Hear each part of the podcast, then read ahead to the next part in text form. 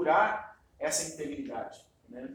Então, o sapo é, representa o quê? O, qual era a consequência dessa invasão de sapos né, que se propagou pelo Egito? O que, que isso gerava?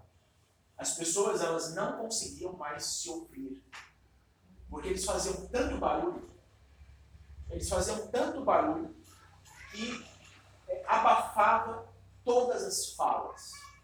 Ninguém se entendia mais. Então, o sapo é uma representação simbólica da confusão.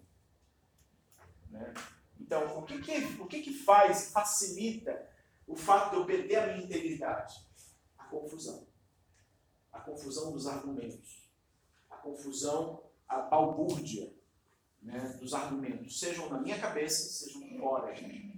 Isso se dá por um jogo de palavras, da palavra picar, que é a palavra para sapo em aramaico, porque ela tem as mesmas letras, só que invertida, da palavra kifá, porque o F e o P são a mesma letra em aramaico. Né? Kifá. Então, se eu pegar picar e inverter, eu tenho kifá. E kifá em aramaico quer dizer confusão, balbúrdia. Né? Então, o código está justamente aí.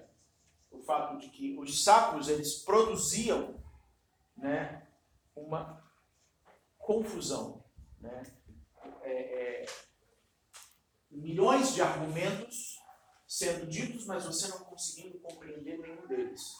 Ainda bem que isso aconteceu no Egito há milhares de anos atrás, né? a gente não tem mais esse problema hoje em dia. Então, isso é essa praga dos sapos.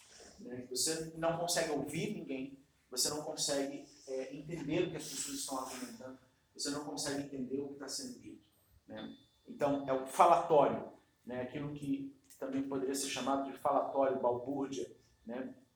O falatório é um dos maiores obstáculos para a integridade, né? para a verdade.